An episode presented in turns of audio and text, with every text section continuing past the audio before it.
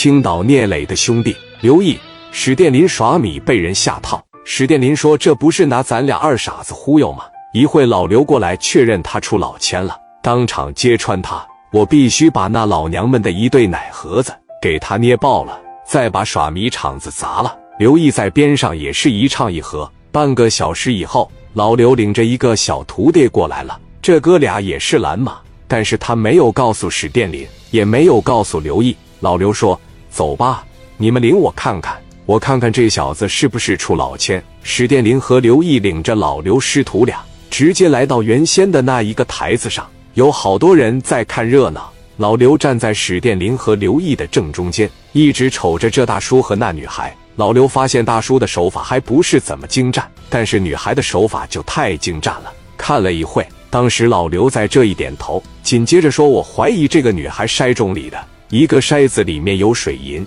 他就是靠着这一个筛子给你们干了。别看只有一个筛子有鬼，即使只有一个点，他基本上百分之八九十就能压你俩。我只能给你说到这，我看的应该没错。他一会再开的时候，你直接就把他这几个筛子全砸碎。如果能砸出水银来，你就直接找米厂吧。我走了。”在这待的时间长了，容易挨揍。史殿林和刘毅送走了老刘师徒俩，小徒弟还想再看一看。老刘说：“一会就会刀光剑影，赶紧走。”老刘当时领着这小徒弟走了。史殿林、刘毅哥俩回来，继续在这抱着忙，看着女孩一双纤纤玉手握着头中，摇晃一下，两下三下筛盅往桌上一放。刘毅大喊一声：“等一会！”全场人吓了一跳，目光聚集在这一边。史殿林来到女孩筛盅跟前，一打开，用筛盅的底朝着这几个筛子，咔嚓一使劲，给几个筛子就全砸了。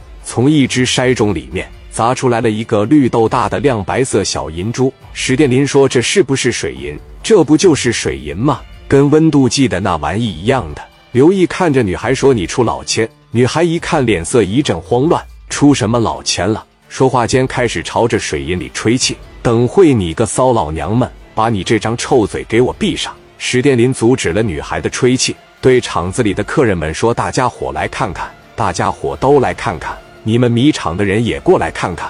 这个女孩出老千，她的筛子里面有水银。”呼啦一下子，好多人围过来了，议论纷纷。